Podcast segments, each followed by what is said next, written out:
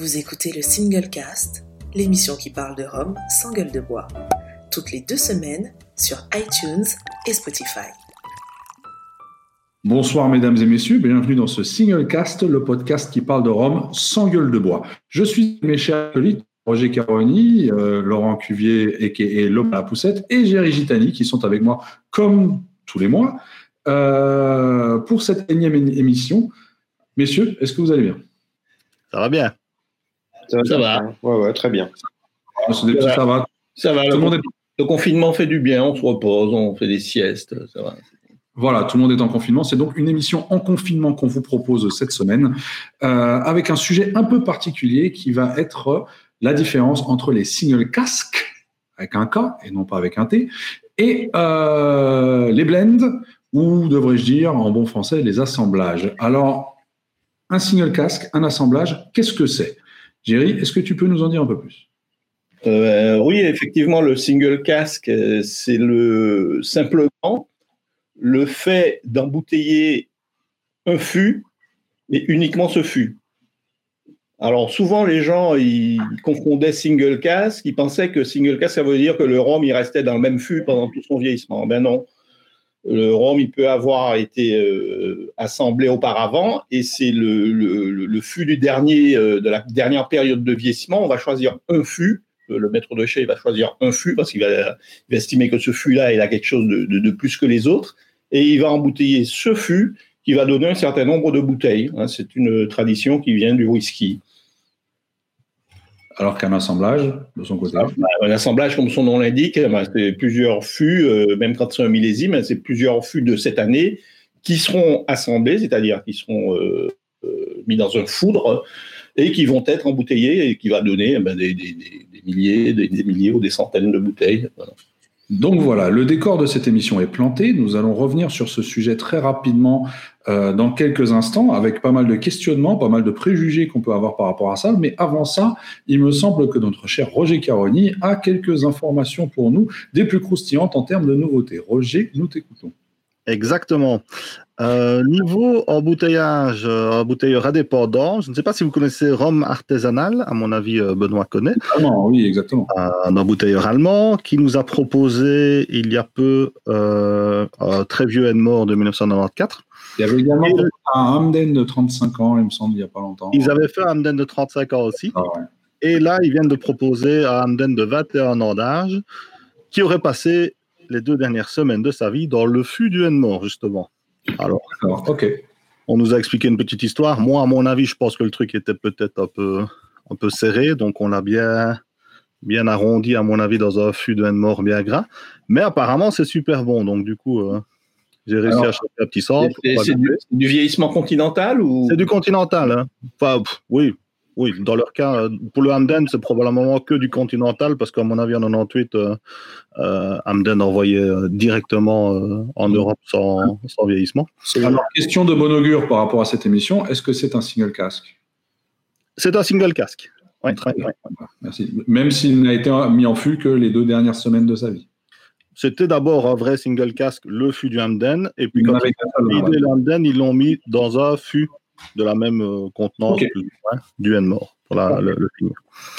Euh, niveau blog, Durham nous revient depuis euh, longtemps et nous revient avec une interview très intéressante du responsable de la production de chez Demerara Distillers Limited. Donc c'était un interview qui avait été conduit par Matt dans son nom, voilà. Et du coup, voilà. Et du coup, Cyril l'a l'a traduit. Donc, euh, c'est super intéressant. On y apprend entre autres que euh, jusqu'en 2004, euh, on vieillissait de temps en temps avec du caramel dans le fût, chose que personne n'avait jamais remarqué sur certains Demerara, et qu'apparemment, ils ont arrêté. Donc, voilà. Oh. Apparemment, maintenant, ils le mettent à la fin. Parce que les de barrel. J'ai senti une certaine ironie caramélisée dans tes propos. Légère, légère. Mais bon, voilà. Donc, apparemment, ils gardent le caramel mais c'est pour après. C'est vrai, qu'il faut lire cet entretien parce qu'il y a quand même pas mal de. Oui, c'est assez comique quand il parle de la magie euh, du vieillissement et qu'il parle de caramel la phrase d'après. Quoi. Enfin, soit. Ça reste quand même de bons produits dans l'absolu. Hein. Oui. On est quand même loin de, de Don Papa ou autre diplôme. Ça reste quand même des choses euh, souvent très bonnes. Après, il faut voir le prix auquel on nous le propose. Euh, je ne sais pas si on avait évoqué les deux derniers finishes de chez HSE. On en avait parlé euh, rapidement en fin d'émission sur les finishes. Depuis, ils sont sortis officiellement. Donc, il y en a un qui est un finish, donc c'est deux finishes de whisky. Euh, il y a le finish Roselier, qui est un whisky français, et un Islay qui vient de chez. Kilcoman. Kilcoman. Eh ben, ça me fait plaisir que tu dises Kilcoman parce qu'il y a CH tu comme dans Chamarel. et donc voilà, c'était le petit piège. Ah, mais c'est pas français, c'est pour ça. Ah oui, bah, j'imaginais bien qu'il y avait une bonne raison. Hein. bon, euh, Wild Parrot, euh, l'embouteilleur italien, euh, nous a fait deux embouteillages uniques pour venir en aide au nord de l'Italie durement touché. donc, ce sont deux embouteillages qui vont être proposés au tirage au sort. Donc, chaque personne peut acheter un ticket et euh, le tirage au sort a eu lieu hier, donc samedi. Et euh, c'est euh, en fait le tout premier Hamden qu'ils avaient sorti, ainsi que le tout dernier Ben Nevis qu'ils ont fait avec Eden Spirits, qui sont tous les deux décorés d'une étiquette faite spécialement pour l'occasion par Julia Ronchetti, comme d'habitude. Très joli. Des pièces uniques et qui vont permettre d'aider les personnes, euh, ou en tout cas la cause, euh, je ne sais pas comment ça va se passer, j'imagine qu'il euh, y a un pot commun, entre guillemets. Et donc voilà. Et dans le même ordre d'idée, Solidarité, ma part des anges, termine sa première vente aux enchères de 2020. Donc ça se terminait ce vendredi. Et comme d'habitude, il y a les superbes dons qui ont été mis en place, dont Naisson 97 2019 en version 10 centilitres, qui fait donc le plus vieux Naisson jamais proposé à la dégustation. C'est quand même pas mal. Euh, je ne sais pas si quelqu'un, un, de vous trois, a réussi à, à l'avoir. J'ai toute une bouteille à la maison. Ah ben voilà, tu fais des petits avec. Moi j'avais mis un maximum de 4000 et je ne l'ai pas eu. Ah, c'est des choses qui arrivent. c'est des choses qui arrivent. Euh, petite euh, exclusivité. Rome de luxe, leur bouteilleur danois, qui vient nous sortir d'Amoiseau de 1995 ou, enfin, ou à Bellevue, je ne sais pas, je ne sais, plus exactement lequel c'est, mais en tout cas c'est Guadeloupe, va nous préparer un Caroni 1998 pour les prochaines semaines. Donc ça, on vient de me l'annoncer aujourd'hui. Donc un nouveau Caroni, il en reste encore un petit peu, même en continental. sera prévu, euh, à mon avis, pour beaucoup de couronnes danoises, mais en tout cas, ce sera un Caroni 98 du marque HTR, m'a-t-il dit. Et nous avons appris euh, cela dit que New Grove nous préparait un QV Émotion, qui est un New Grove de 1969, qui devait sortir pour le Ramfest, mais qui sortira bah, du coup un peu plus tard. Plus tard, voilà. Merci Roger pour toutes ces informations croustillantes. Nous allons donc revenir au sujet du jour. Euh, avec tout d'abord un gros questionnement que je pense la plupart de, de nos auditeurs doivent, doivent avoir aussi. Un single casque est-il forcément meilleur qu'un blend ou qu'un assemblage? D'ailleurs, j'ai l'impression qu'il y a un peu ce mythe qui court euh, au-dessus au de cette histoire avec, euh, oui, si c'est un, single casque, donc un fût unique, c'est forcément meilleur, c'est plus fort, euh, c'est moins sucré ou pas sucré du tout, c'est plus rare. Donc voilà, enfin, voilà. on, va peut-être essayer de tirer ça au clair. et je vais proposer à Laurent tout simplement de prendre la parole et de nous donner son avis sur le sujet.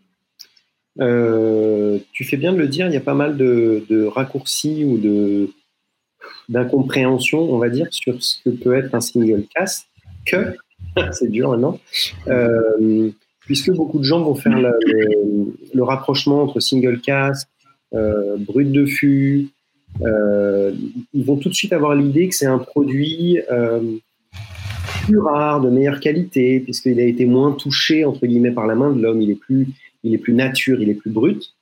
Euh, certaines de ces idées ne sont pas complètement idiotes, mais de penser que c'est systématiquement le cas, ça c'est faux, évidemment. Euh, je regardais moi un peu mes, mes bouteilles, alors surtout de rhum agricole euh, aujourd'hui pour voir un peu ce que j'avais. Alors il se trouve que j'ai à peu près moitié-moitié. quand je vois là, je les ai juste en face de moi, euh, un, bel assemblage, un des derniers que j'ai acquis, c'était le, bois d'Inde de chez Trois-Rivières, par exemple. Bah, ça, c'est un des, de la série des trois euh, que Daniel Baudin avait, avait sorti, enfin, que Trois-Rivières avait sorti. Et, moi, il me plaît beaucoup. Euh, mais c'est vrai qu'il est, il est, il est doux, enfin doux. On reste sur l'agricole évidemment, mais il est plus doux, il est peut-être moins caractériel que des single casques, casques dans une pipe. Euh, euh, bien souvent, pour moi, la maison ou l'embouteilleur qui va sortir un single casque va le faire dans l'idée d'avoir une expression unique et un peu caractérielle, avec du tempérament, avec une vraie identité, on va dire. Euh, et cette identité euh, va souvent être, mais ça c'est un choix et il n'est pas du tout systématique, il va souvent être à plus fort degré, euh, en, brut de fût ou pas, mais souvent à plus fort degré que des assemblages qui vont souvent sortir, encore une fois je dis souvent, je dis pas tout le temps, 42, 43, 44, etc. donc l'idée systématique de se dire que le single casque est plus fort, plus est fausse, dans le sens où c'est pas tout le temps le cas, mais c'est un réflexe qui est pas idiot euh, euh, à avoir. En gros. Ça vient de l'expression aussi brute de fût, quoi. Single casque, fût, les gens font. Euh, ouais. Il y a des amalgames qui sont faits à ce niveau-là. Single casque strength, pourrions nous dire. Voilà. donc en effet, en effet. alors si ce n'est celui-là, après, bah, je vais avoir un Saint James Confrérie du Rhum. À côté de ça, j'ai un, un Lamoni chez Chantal Comte, qui est aussi un. Alors, un frère du Rhum qu'il faut quand même spécifier, ouais. euh, qui est un, comment dire C'est un assemblage, non? C'est un single cast? assemblage. Bah, je dis de la merde. Voilà. voilà. Euh, tu, vois, tu, vois, c'est typiquement. Alors, tu vois, bah, moi-même, j'ai été victime des, des, idées reçues, uh-huh. dans le sens où il peut très bien y avoir des assemblages comme celui-ci, qui ont une vraie grosse identité, qui ont une vraie grosse puissance. Pour autant, c'est un assemblage. Alors, c'est peut-être une exception dans le monde des assemblages. Mais En fait, des assemblages, là, là pour le coup, c'est un assemblage de plusieurs fûts de 2003. trois fûts, en fait, de 2003. Ouais. Maintenant, à côté de ça, c'est vrai que du côté des embouteilleurs indépendants, on a plus souvent l'habitude d'avoir un single casque mm. pour plusieurs raisons. Ah, la petite raison commerciale qui dit que le gars est tombé amoureux de ce fût-là en particulier sur les 103 000 qu'il a goûté. Et en fait, c'est juste parce que d'un point de vue économique, il n'avait pas les moyens d'en acheter 6 d'affilée du même truc. Donc, la plupart des embouteilleurs indépendants sortent des single casques. Et là, on n'a pas du tout la même approche qu'une distillerie qui, elle, va sortir un single casque, comme tu le disais, pour sortir quelque chose qui sort des sentiers battus ou qui n'aurait peut-être pas sorti en temps normal. Tandis que l'embouteilleur, à moins d'avoir les reins solides, a du mal à faire des assemblages de plus de 3-4 fûts. Quoi. Euh, donc, euh, suivant qui le sort, je pense qu'il faut faire un peu plus attention. Quand c'est une distillerie qui le sort, ça peut être plus intéressant, plus qualitatif, je vais dire. Euh, même, si une, même, si une, distillerie peut sortir un single cast, bien pour vous aussi, hein, mais c'est plus rare, je pense. Ça, puis derrière, on va avoir un phénomène également où euh, on peut avoir des, des, partages de fûts. C'est-à-dire qu'on a plusieurs, plusieurs entités commerciales qui vont se partager un fût, voire même des embouteillages indépendants qui vont proposer des, des, des, des embouteillages euh, nominatifs pour une boutique, pour un groupe, peu importe. Et, et euh, en termes, parce que financièrement, économiquement ou, d'un point de vue organisationnel, ce n'est pas possible qu'une entité prenne un fût entier, le fût va être partagé entre plusieurs entités. Je sais qu'il euh, est arrivé à Plantation de faire ça. Mhm. Euh, Compagnie des Indes aussi, il me semble. La Compagnie des Indes est très habituée à faire ce genre de choses pour différentes boutiques ou cavistes. En Belgique, par exemple, on en a plusieurs comme ça. J'imagine qu'en France aussi. Mm. Et là, c'est vrai que c'est un peu plus embêtant une fois que c'est pas indiqué. Euh, parce que si on voit Guyana 2003, on se dit Ah, j'aime bien les Guyana. T'en mhm. vois deux, bon, en fait, c'est le même fût qui est peut-être partagé. Donc, des fois, c'est indiqué, sélectionné par, puis tu as 3-4 noms. des fois, c'est pas marqué. Tu as un nombre de bouteilles qui paraît très, très petit, mais c'est vrai que le, le lambda, entre guillemets, qui débarque et qui voit ça, il se dit Ah, c'est bon. Puis il voit un deuxième de la même distillerie de la même année, il va peut-être pas regarder si c'est pas le même degré et si c'est pas le même genre de nombre de bouteilles. Là, c'est peut-être plus embêtant parce que pour moi, on n'est plus trop sur l'appellation d'un single casque. Parce que même si ça vient du même fût, c'est embouteillé deux ou trois fois. C'est un quart de fût. Un, voilà. c'est plus gênant, surtout si, euh, si, les, si les sélectionneurs ou, les magasins entre guillemets qui le vendent sont assez proches d'un point de vue location, localité plutôt. Ah, là, c'est plus embêtant parce qu'effectivement, tu peux te retrouver avec euh, deux produits qui sont exactement les mêmes. Quoi. Je, prends un très bon exemple. Les deux premières cuvées de la confrérie du Rhum, euh, si vous vous souvenez bien, euh, c'était un Barbade 2000 et un Guadeloupe 98 avec donc du, jus qui venait du rhum qui venait de chez de chez Cher, mmh. donc aux Pays-Bas, et le Barbade 2000 de mémoire, il y avait 56 bouteilles d'un demi litre. Ouais. Donc, en gros, c'était 25 euh, litres, du, 28 litres de, ce jus-là. On est d'accord qu'il n'y a pas de fût euh, de Barbade 2000 qui faisait 28 litres. Bien sûr.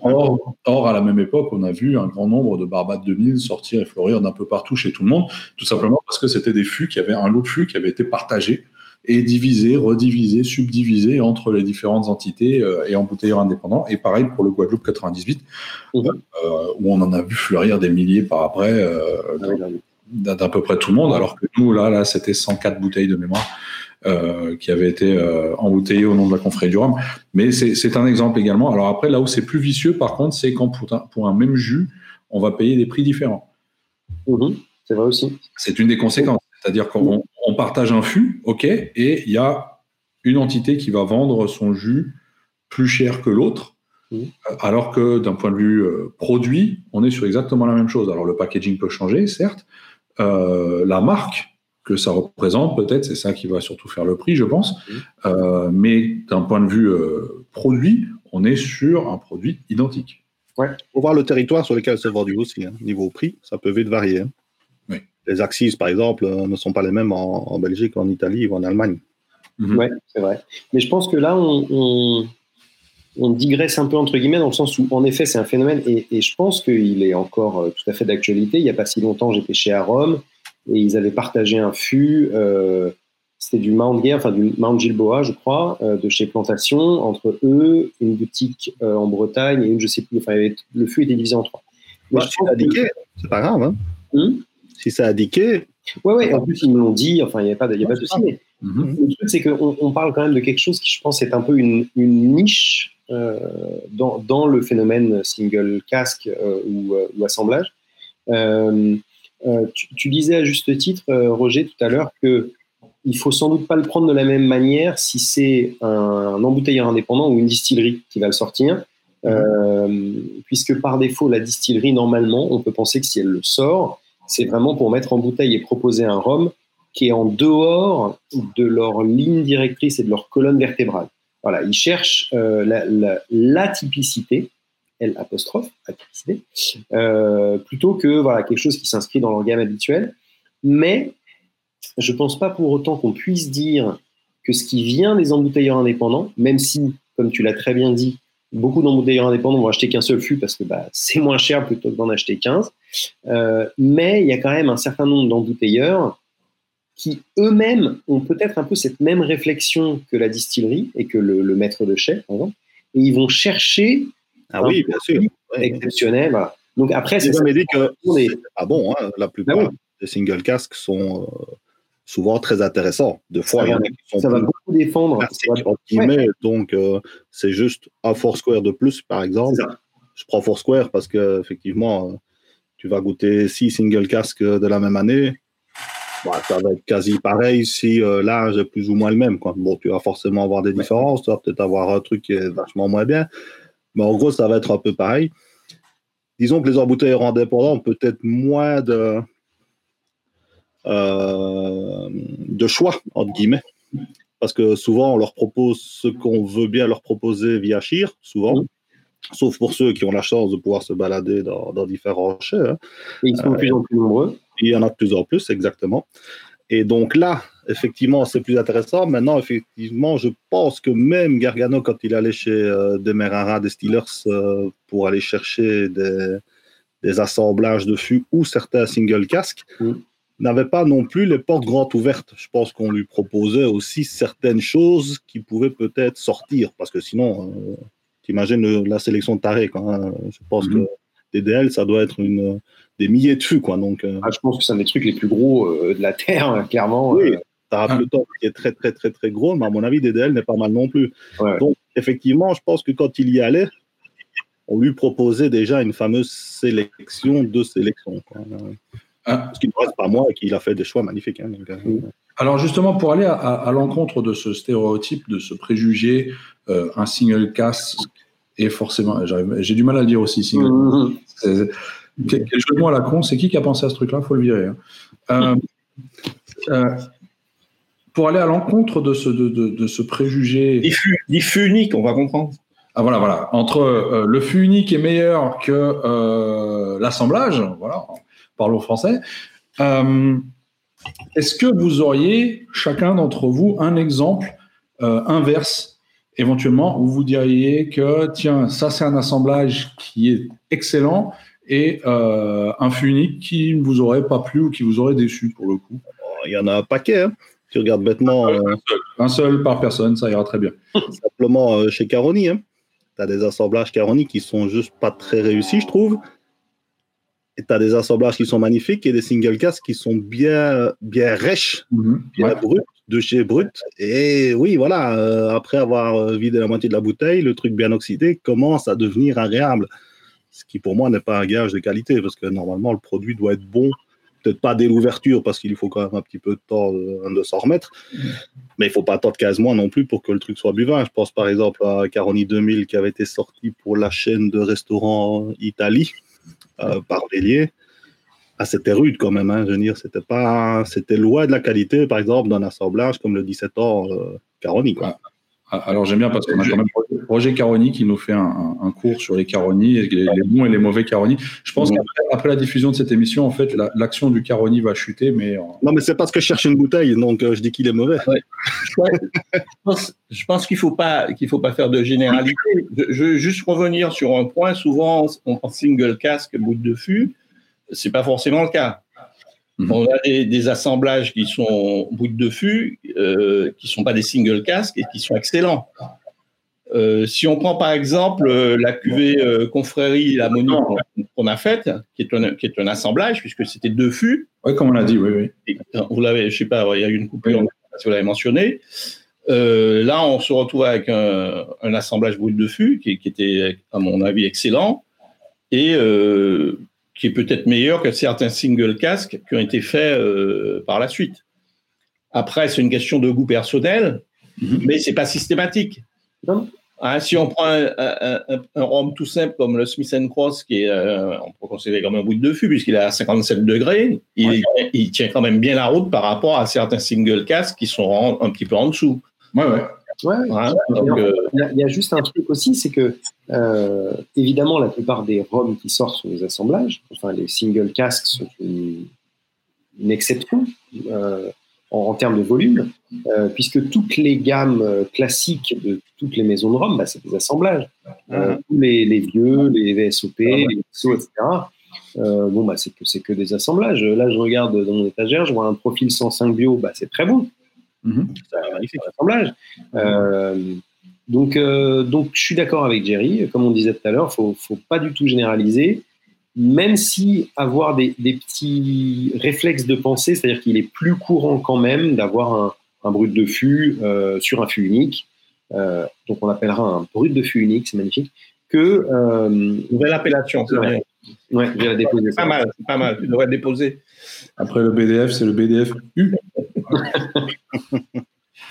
Euh, alors, je me pose la question, de toute façon, je pense qu'aujourd'hui, aucune distillerie ne serait capable de, ne produire que euh, des fûts uniques.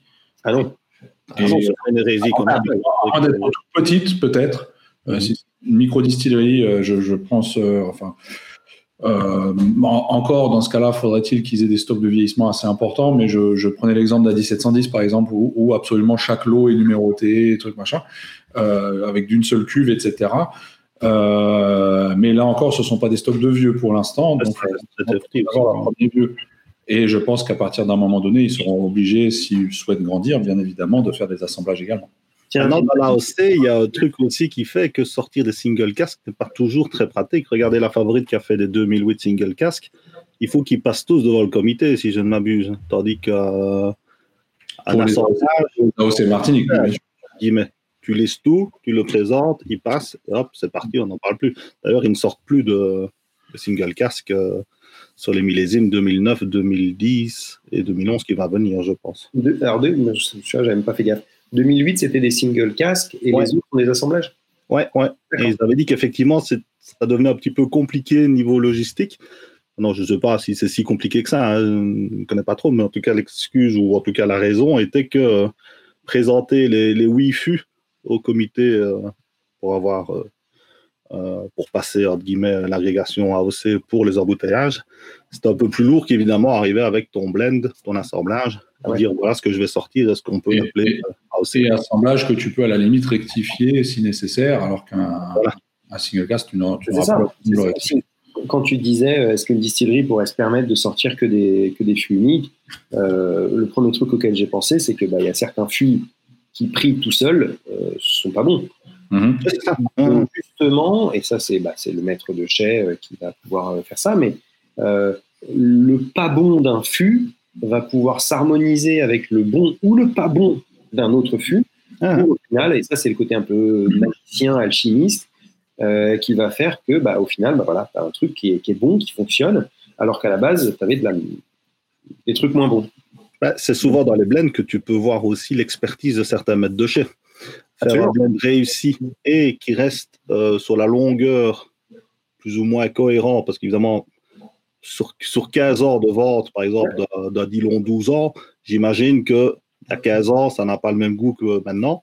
Mais garder une continuité dans la qualité quand même quelque chose de très technique que de sortir des single casques en disant oh, ça c'est un truc unique, vous allez voir, c'est une baffe, et puis ne plus jamais avoir un truc pareil, c'est plus facile entre guillemets. Oui, même si euh, euh, faire un, blend, enfin faire un assemblage, ne veut pas dire forcément une, série qui va durer des années et des années. Euh, puisqu'on peut avoir, si je pense par exemple à Trois-Rivières et leur bois d'Inde, ah, dans ce cas-là, oui, oui, les deux autres, bon, c'est des trucs assez. assez oh, je parlais plus de séries communes. Oui, d'accord. Les VSOP, VS, VSOP, pour garder. même, ces séries-là peuvent changer avec le temps, hein, j'ai envie de dire. Oui, mais c'est léger. C'est léger. Je veux dire, tu ne vas pas passer en six mois euh, à deux batchs totalement différents, quoi. Tu vas garder une trame. Non, non, pas, pas en six mois, mais après, je pense sur, une, sur peut-être une dizaine, cinq. Ah oui, forcément. Ça, une dizaine d'années, ça, sur une dizaine d'années. La, gamme peut évoluer, et c'est-à-dire qu'on peut avoir un XO, euh, prenons l'exemple XO Lamoni, d'il y, a, y, a, 10 ans, n'était pas le même qu'aujourd'hui. Forcément, mais ça a été graduel. C'est pas passé boum d'un seul coup. Quoi. Eh ben, eh ben, c'est vrai. Euh, et, je me demande d'ailleurs s'il n'y a pas un contre-exemple à ça pour un truc qui a changé assez vite et drastiquement. C'est chez Nesson. Euh, où justement, quand ils ont sorti leur nouvelle gamme classique, on va dire, mm-hmm. euh, avec le, Bon, il y avait le profil 105, mais ça c'est déjà un peu spécial, mais, mais leur VO, enfin leur vieux, et puis, et puis leur, leur XO, euh, il était extrêmement différent des anciens. Et d'ailleurs, je crois qu'ils, quand ils en parlent, ils expliquaient que les âges avaient changé, les degrés avaient changé. Mmh. Et, si je dis pas de bêtises, Grégory, si tu me regardes, euh, il y avait eu pas du tout un changement euh, graduel, mais un truc un peu plus brutal. Alors, oui, ils avaient changé la recette. Je préfère infiniment les nouveaux que les très anciens, enfin très anciens, les anciens vieux et les anciens très vieux. Mmh. J'aime beaucoup la nouvelle gamme, alors que l'ancienne ne je les ai pas trop. Pour le XO Foolproof, quand ils ont ah sorti le nouveau XO Foolproof, c'était un millésime 2006. Mm. Euh, et euh, le deuxième batch, il était plus millésimé. Donc je pense que mm. gustativement, ça se remarque aussi, même dans les tout derniers batchs des XO. Après, c'est un XO Foolproof, donc est-ce qu'on peut prendre ça comme une, une série qui rentre dans la série ou quelque chose sur le à côté? Ce qu'il y a, c'est quand on appelle quelque chose XO, habituellement, ça veut dire qu'on reste dans une gamme. Euh, et là, c'est clairement différent. Ouais, il, y en a, il y en a trop peu en série. Voilà. voilà. Ils, vont changer à chaque nouveau batch. Euh. Après, c'est logique, mais c'est petit, quoi. C'est pas, spécial. alors, sinon, en, en parlant d'assemblage euh, réussi, qui je pense a mis d'accord euh, beaucoup de personnes il y a de ça quelques années, et on en avait d'ailleurs parlé avec Roger en, préparant le, sujet de cette émission, c'est est-ce que vous vous souvenez du papalin? Ouais, c'était pas bon. ah, tu n'as pas aimé le papa Ah non. Ah vraiment pas Ah non. Pour moi, c'était un truc. Euh, alors, je suis désolé, j'ai l'impression d'être le seul, mais non, non, pour moi, c'était un truc. Le seul, tu es le seul sur toute la planète à ne pas avoir aimé le papa. Je, trouvais que les, les différentes origines euh, ne s'alliaient pas particulièrement bien entre elles. on tombait un peu sur un truc bâtard qui n'était pas, qui était pas méga agréable. Mais je, allez-y. Moi, je dois dire que quand le Papalais est sorti, donc il y a déjà quelques années de ça, ma culture rhum était surtout basée sur des rhônes et mon caviste me l'avait conseillé à l'époque. Ça a été une très belle passerelle pour moi pour passer du rhum un peu sucré à un truc plus robuste parce que tu avais du Caroni 12 ans qui servait vraiment de colonne vertébrale pour avoir un truc un peu plus robuste parce qu'il n'était peut-être pas possible pour moi de passer d'un Curum, par exemple, euh, X 12 ans ou 15 ans, à un Oil Vlucht ou un Enmore Pormont, tu vois pour moi, le Papalin a vraiment été la passerelle entre le Rhône grand public que je pouvais trouver euh, en grande surface ou euh, dans certains, dans certains cavistes, vers des choses beaucoup plus pointues. Et donc, de mon côté, moi, le, le Papalais a été très important dans ma culture rhum, entre guillemets. Ça a été mon premier contact avec Caroni. Et euh, ah, je trouvais ça très réussi, par contre. Maintenant, c'est vrai que si, si, tu arrives déjà avec un certain bagage, entre guillemets, et que tu tombes sur le papalais, oui, tu peux dire, à mon avis, que c'est peut-être un peu, euh, un peu un flop. Je, pense qu'il faut voir ça comme euh, à l'époque où on était débutant, entre guillemets.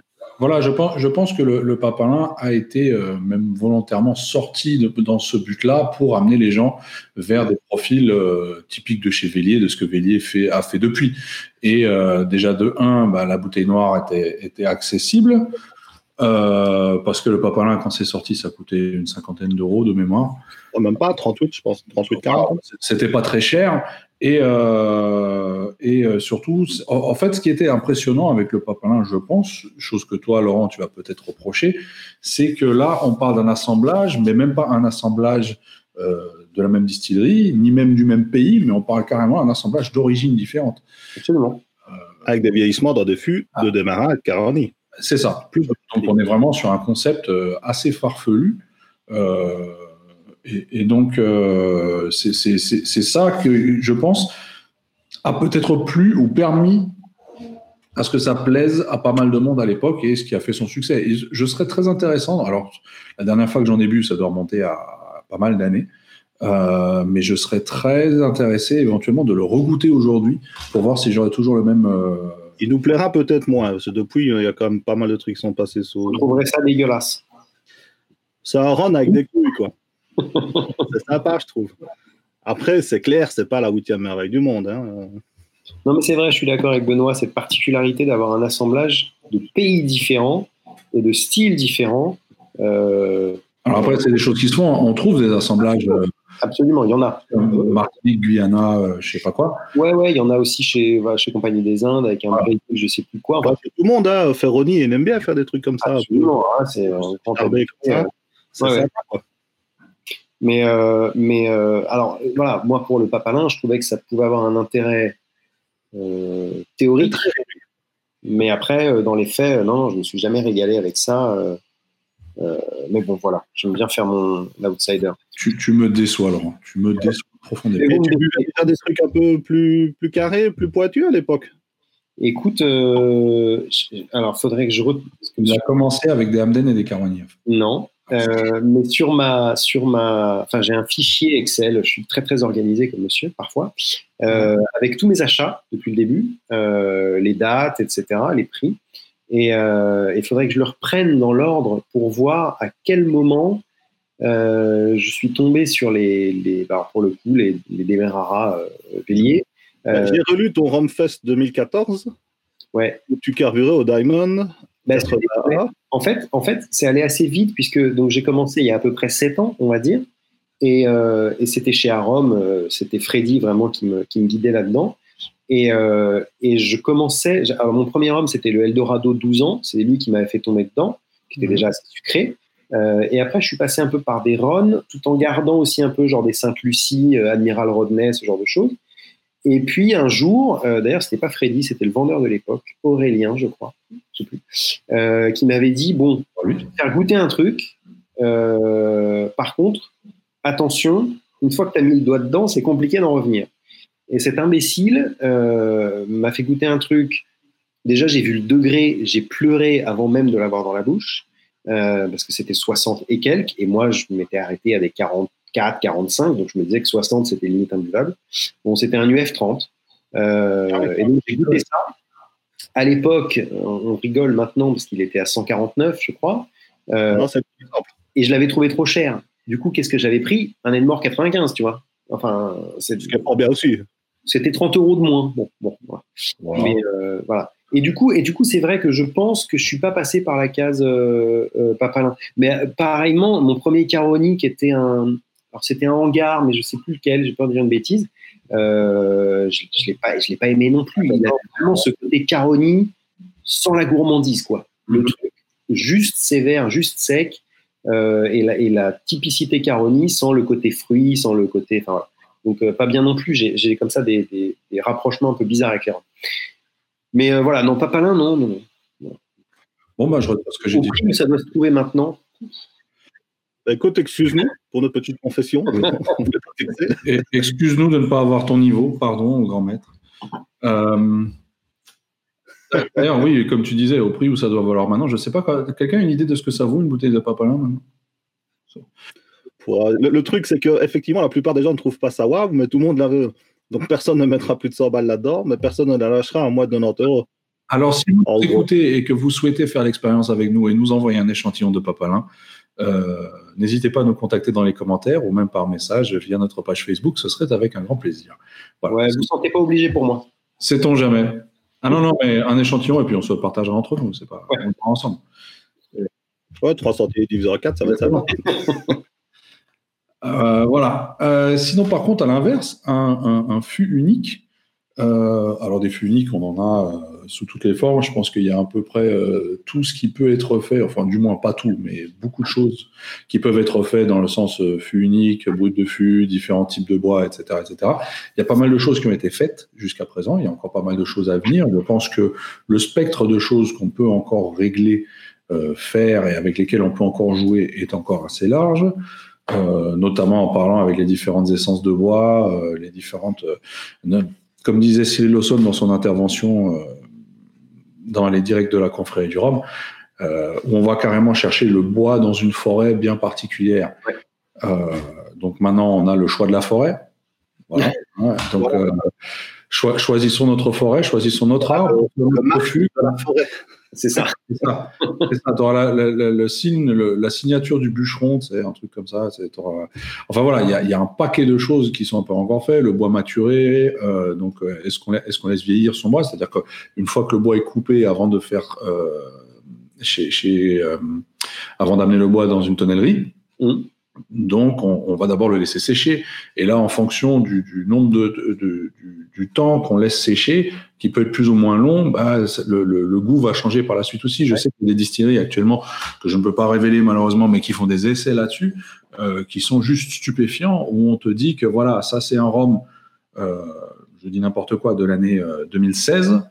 Euh, qui a été mis dans un fût euh, composé de douelles qui ont séché pendant 24 mois. Et à l'inverse, on a un rhum de la même année, donc le même rhum, mais qui est dans un autre fût depuis le même temps, mais c'est juste que les douelles là, le bois a séché pendant 5 ans. Et on te fait goûter les deux au même degré, et tu te dis, ah oui, mais c'est deux choses complètement différentes, juste parce que le bois a vieilli entre-temps lui aussi de son côté. Enfin, ça rentre vraiment dans... Du coup, ça, élargit énormément le, spectre, le champ des possibles Ouais, ouais.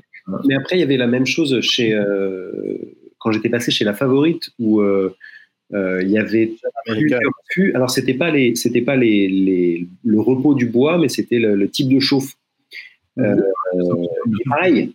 voilà. C'est comme le profil 105 et 107 chez Nesson. Hein. Exactement. Et puis c'était entre la, la durée et la, et, et la, chaleur, quoi, bah, ça donne des trucs tout à fait différents, évidemment.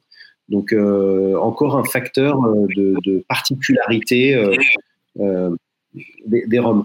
Après, il y a un truc que je voulais demander euh, euh, à Jerry, parce que peut-être qu'il pourrait nous éclairer là-dessus, c'est, euh, je l'ai pas en tête, dans l'AOC, un single casque, est-ce que ça doit avoir un, âge minimum? Tu peux sortir un single casque sur un LV sous-bois, tu peux sortir un single casque à partir d'un XO, est-ce que ça te parle? Ça, de mémoire, c'est pas précisé. D'accord. Je ne pense pas non plus. Comme, généralement, euh, ce sont des single casques qui sont des millésimes, Ouais. il doit avoir un minimum de 6 ans. Ouais. D'accord. Est-ce que maintenant, on a des exemples de single cast qui font moins de 6 ans? Là, de mémoire, je n'en ai pas. Euh, je pense que pas, pas, sur, euh, pas, sur, la Martinique, quoi. Oui, parce que tu as le dernier Worcy Park pour la maison de whisky. Ça ah non, non, non je parlais, dans, dans, le cadre de l'AOC. Euh, pour... Ah, dans le cadre de l'AOC, non bah, À mon avis, non. Ça ne me dit rien. Non, non je pense pas. Je connais pas. C'est peut-être une piste à creuser. Mm. C'est dans euh, alors... On va avoir les, les trois prochains véliers. C'est de 2016. Exact, ce sera des VO. Est-ce que de, Sinon, on a le, single cast, euh, single casque, pardon, le, le, fût unique de Longto pour la confrérie du en fin d'année, mais qui lui fait vient fait six ans cette année. Donc déjà, on est de nouveau sur euh, sur sur un ordage. Euh, dans, dans, ce cas précis, ouais. Après, moi, je veux juste euh, revenir, c'est peut-être un peu réitérer ce qu'on a dit, et puis vous allez me dire que je suis bloqué sur, euh, sur la Martinique, et encore plus. Euh, bloqué sur la Martinique, Laurent. Trois-Rivières, Lamonie, parce qu'on en a pas mal parlé, mais je trouve vraiment le boulot qui est fait là-bas intéressant, parce que depuis quelques temps maintenant, ils nous sortent tous les ans euh, des, des fûts uniques, euh, avec des profils assez différents. Euh, mais à côté de ça, il y a des assemblages qui sont bien foutus. Alors, sans parler du, du haut haut de gamme, mais par exemple, les triples millésimes, moi, je trouve le dernier qui a intégré le 2010 euh, parmi les deux autres, je le trouve très bien, très bon. Euh, pas si simple que ça, c'est déjà un mélange de trois millésimes, donc il y a de la place pour de la complexité. Donc ça, c'est le côté Trois-Rivières. Et le côté Lamonie, alors le côté Lamonie, moi, c'est plus, j'ai un peu fait une fixette sur les derniers embouteillages de chez Chantal Comte, enfin surtout le, le, 2001 et le 2006, que je trouve vraiment... Très réussi à ça. Ah, pour moi, ça fait partie des, des meilleurs agricoles que j'ai bu J'allais dire, le dernier temps. Splendide aussi. Hein. C'est vrai. Trois ans arbre du voyageur, c'est quelque chose de fou. Hein. Alors, moi, je ne suis pas fan. c'est plus boisé, c'est plus jeune. Moi, je trouve ouais, ça. C'est comme l'harmonie de chez Excellence je veux dire, c'est très typé. Absolument. Mais je, pas... je trouve que ça passe d'équerre. Après, oui, je ne suis pas tout le temps un grand fan du boisé, mais là, c'est vraiment bien fait. Ouais. Bon, c'est une question de goût, hein, mais. Non, mais Roger part, du principe que, Roger part du principe que tout ce que tu vas aimer, de toute façon, Laurent n'aimera pas. Voilà, ouais, mais c'est pour ça qu'on est dans deux coins séparés sur l'écran, je pense. C'est très bien, c'est très bien. On est aux antipodes, paf. Voilà. Euh, donc non, mais donc c'est super intéressant parfois d'avoir le travail de la distillerie et de la maison elle-même, et, et, et, parfois avoir un, on va appeler ça un bon sélectionneur, plus qu'un bouteilleur indépendant, euh, euh, va pouvoir nous montrer des, des facettes et, et, donner des voilà des profils euh, organoleptiques qui vont être encore différents et qui peuvent vraiment atteindre les sommets. Et je trouve vraiment que ce 2001-2006 Chantal Comte de, pour l'ammonie sont, sont, proches de la perfection et dans des styles très différents. Mm-hmm. Et à côté de ça, voilà, des assemblages, par exemple chez Trois-Rivières, comme le triple millésime qui vaut une cinquantaine d'euros, hein, c'est pas la mer à boire, qui peuvent être vraiment très très bien, sans même parler des euh, euh VSOP, pareil, Trois-Rivières l'ammonie, que je trouve hyper facile d'accès, euh, qui peuvent servir de passerelle et de point d'entrée sur les agricoles. Donc, euh, ça reste très gourmand, très accessible. Ouais, ouais. facile. Notamment, est une très bonne passerelle. Hein. Généralement, je, je, les gens qui sont sur les rondes ou les, les, les, les même les rhums un peu sucrés, je les fais passer sur l'agricole, euh, bien souvent avec le VSOP de Trois-Rivières. Il faut dire que sur, sur le VSOP de Trois-Rivières, ils ont travaillé euh, beaucoup sur la, fermentation pour avoir une attaque souple en agricole. Et après, en VSOP, il garde quand même une certaine complexité et une palette aromatique qui représente bien le rhum agricole. Donc c'est un très très beau produit euh, effectivement d'entrée pour les gens qui... De transition. Euh, voilà, ouais, tout à fait. Ouais. Moi j'ai tendance à faire ça avec du deux passes, mais je ne sais pas si... Le micro était coupé, hein, donc c'est pour ça que voilà, il y avait un long silence de ma part, mais apparemment c'est revenu. Oui, oui, non, c'est bon, c'est bon. Si tu peux juste peut-être te rapprocher de ton micro, ça serait très bien. Ouais. En tout cas, ouais, complètement d'accord. Euh, alors sur le deux passes en, en, transition, comme je crois que quand même, ne serait-ce que le VSOP de base est déjà plus âgé. C'est un 7 ans. C'est un 7 ans. Et, ouais, et, du coup, ça le rend peut-être déjà un peu plus boisé, un peu plus sec que euh, les Lamonies Trois-Rivières. Je sais pas trop. T'as le 4 ans de chez la favorite, hein, le, le cœur de rhum hyper gourmand ce truc. Hein. Pour un rhum de 4 ans, c'est un assemblage qui passe vraiment très bien, je pense, pour le, la personne qui voudraient, c'est une très belle passerelle aussi parce que tu tombes sur un rhum 100% agricole, la favorite, mais très rond, très gourmand, très facile à, déguster. Après, c'est pas le truc le plus complexe de la planète, ça on est bien d'accord, mm. mais je trouve que c'est une belle réussite aussi. Enfin, il faut, aller voir aussi dans les jeunes. de même que euh, Fleur de Canne vieux de Saint-James, qui est un petit peu sous-estimé, mm. un rhum qui est très agréable et qui est très accessible. Ah ouais. Un, peu plus vanillé, moins boisé que le Saint-James, auquel euh, bon, on a ce côté bois le plus souvent, boisé. Là, sur le fleur de canne, c'est un peu plus, euh, fruité. Mmh. Ouais. Très bien. Bah, je pense qu'on va conclure sur cette note-là, si ça vous va, messieurs. Euh, on va juste. Oui, je savais que Laurent allait me couper pour dire. Ah ouais, parce que ça tient une tradition. Un truc à dire. Il n'est pas d'accord. non, alors pour non. Maintenant que j'ai pas dit c'est fini. C'est vrai, je suis pas d'accord. Il va pas l'émission. Voilà, je suis pas d'accord. Euh, single casque, parfois, il faut quand même un petit peu juste se méfier du côté. Euh, mercantile, euh, marketing, euh, machin. Parce que quand tu vois par exemple les derniers Hamden single casque, en plus qui sont partis, qui sont sortis un peu partout dans le monde, où les gens du coup ils ont fait la, en mode Pokémon. j'essaie de les attraper et puis je contacte les gens, machin, tout ça. Et il y en a. J'ai eu la chance, merci encore aux gens qui m'ont invité, de faire une petite dégustation des six, si je ne dis pas de bêtises. Il y avait entre autres Olivier Scars qui était avec moi euh, et, euh, franchement, il y en a.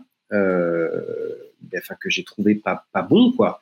Alors je sais pas quel est le but de de, de la manœuvre, c'est-à-dire est-ce que c'est juste est-ce que c'est juste la thune, voilà. Est-ce que c'est ce Ramdan bah, est-ce qu'on peut, après, on peut l'enrober de dire oui, mais non, c'est pour vraiment pour montrer les, les, facettes différentes que peuvent exprimer la distillerie de par les... des marques différentes, donc c'est intéressant d'un point de vue scientifique. Moi, perso, j'ai eu des 6 aussi. J'ai fait un petit blend des 6. C'était très comique, par contre. Oui, je me rappelle, tu avais écrit ça. Mais euh, effectivement, prix à par un, ouais, c'est quand même pas waouh non plus. Et si tu veux la collection complète, tu peux déjà débourser un sacré paquet de pognon pour un truc qui va pas être spécialement bien meilleur qu'Habitation Vélier, Amden. Euh, mais qui à la base, tu ne vas peut-être pas acheter pour boire non plus. Il y en a ah qui le font, et il y en a beaucoup plus qui le font effectivement pour, euh, pour coffrer. Comme monnaie d'échange, comme. Euh, ouais, ouais. Mais euh, donc oui, et puis il y en a plein d'autres qui vont sortir encore. je ne suis pas. Alors c'est peut-être aussi parce que bon, Amden, je suis sensible que assez rarement. Ça peut m'arriver d'en avoir que j'aime beaucoup, mais mais voilà, il faut pas oublier cette notion dans le single casque qui est vraiment de se dire chaque bouteille est unique. Du mhm. le coup de les choper chacune. Euh, du coup, allez-y, déboursez de l'argent. Et d'ailleurs, je vais vous le vendre un peu plus cher. Bah, là, clairement, ce n'est pas euh, des, sélections des meilleurs fûts de Hamden. Non. Vraiment, il me faut les six marques différentes. J'en prends un où on a un peu blendé, on a dit que c'était le seul du warehouse. C'est très bien, hein. mais ça reste pas non plus un travail de sélection de, fou, à mon avis. Hein. C'est plus une commande, il me faut, euh, faut six fûts. Quoi. Enfin, à mon avis, après, j'étais pas là, mais. Très bien. Euh, bah, Laurent, comme euh, tu es si bien lancé, tu peux peut-être également enchaîner avec euh, ton petit conseil dégustation du jour. Alors c'est parti. un conseil, alors c'est pour faire suite à un, commentaire qu'on a eu une paire de fois dans les, dans les auditeurs qui nous ont demandé un petit peu au niveau de la conservation des bouteilles. Donc on, touche à la dégustation dans le sens combien de temps peut-on déguster dans, dans de bonnes conditions une bouteille ouverte de rhum une bouteille de rhum, enfin de spiritueux en général d'ailleurs, hein, euh, contrairement à une bouteille de vin, euh, peut se garder heureusement bien plus longtemps, parce que s'il fallait vider une bouteille de rhum en deux jours, on serait mal très souvent. Euh, donc, très important à la verticale, sinon l'alcool va bouffer le bouchon, donc il ne faut pas. donc à la verticale, plutôt à l'abri de la lumière, plutôt à température ambiante, donc c'est rien de bien compliqué. Quant à la durée, euh, la durée de vie du rhum dans de bonnes conditions dans la bouteille, euh, elle va dépendre grandement du volume de liquide et donc du volume d'air, inversement proportionnel, qu'il y a dans la bouteille. Et euh, s'il y a un truc que vous devez garder en tête, c'est on dit bien souvent à partir de quand vous êtes plus qu'à un tiers de liquide dans la bouteille, il faut vous dépêcher. Alors vous dépêcher, ça veut dire quoi? Ça veut dire essayer de le boire un peu plus rapidement essayer de le transvaser dans un contenant plus petit. Je pense que c'est la meilleure technique, même si c'est pas tous les jours facile d'avoir une bouteille de 25 centilitres, hein, grosso modo. Euh, il y a d'autres techniques, mais dont je suis pas fan. Par exemple, mettre des billes en verre dedans pour faire remonter le niveau. Mais après, quand tu verses ton truc, tu risques de péter une bille. Enfin bref, c'est pas c'est pas pratique. Euh, donc, vous pouvez les garder très longtemps. Il y a même des roms qui se bonifient euh, euh, avec un temps d'ouverture, surtout les trucs qui vont être un petit peu caractériels. Euh, évidemment, on pense à des Caroni, par exemple, à des Demerara, mais même, meilleur exemple. Hein. Je trouve que le, le, confrérie Saint James, par exemple, là, il a quelques mois d'ouverture, il devient encore meilleur. Mmh. donc, il y a quelques roms comme ça, même qui se bonifient avec l'ouverture. Euh, donc n'hésitez pas à les garder ouverts un, bon moment. Par contre, voilà, quand vous arrivez au tiers, méfiez-vous, essayez de lui offrir une seconde vie euh, ou, de lui offrir sa mort euh, assez rapidement derrière. Voilà. un rhum réduit aura plus de mal avec l'oxydation, j'ai l'impression. réduit, genre dans les 40, 43, 45. On, observe souvent dans les gros, les gros Caroni ou le gros Hamden qui titrent à 50, 60 ils peuvent facilement durer 2-3 euh, ans avec un niveau qui est relativement bas. Et comme tu le disais, euh, ça se bonifie. C'est non plus, ça, reste le même produit, mais il est bien meilleur après une longue ouverture en temps d'année d'oxydation que certains autres hommes, par contre, vont être euh, proprement plus. Il n'y aura plus rien, quoi. Ça va être vide. Et là, c'est un peu la tristesse, quoi. Absolument. Alors d'ailleurs, il y a un truc qui, qui rend l'exercice un peu compliqué, c'est que quand on goûte un rhum, par exemple sur un salon, euh, ou quelqu'un qui vous envoie un, échantillon d'une bouteille qui a été ouverte la veille, euh, ben on a l'impression d'avoir un rhum pas très bon. Moi, j'ai un, Diamond 99S euh, que j'ai jamais aimé parce que c'est que du bois. par contre, j'entends des gens qui l'ont ouvert depuis deux ans et demi qui disent ah non mais là il est vraiment très bon. Alors ça fait quand même un peu chier de devoir acheter des bouteilles en se disant qu'on les aime pas, tester et de se dire au bout de deux ans et demi, oh mais quand même c'est bien. voilà, bon. Ben voilà, ben je pense qu'on va terminer sur cette petite note-là, justement, euh, cette émission. Vous aussi, chers auditeurs, si euh, vous avez apprécié ou pas cette émission, n'hésitez pas à nous dire en commentaire, à l'écouter sur iTunes, Spotify et YouTube, de la partager avec vos amis, votre famille, euh, vos enfants, pourquoi pas, votre chien, et à nous faire quelques retours. Nous, on se retrouve dans deux semaines pour une autre émission. Et jusqu'à là, messieurs, je vous dis à bientôt. À la prochaine. Benoît, à bientôt tout le monde. Salut. Vous venez d'écouter le Single Cast, l'émission qui parle de Rome sans gueule de bois, toutes les deux semaines sur iTunes et Spotify.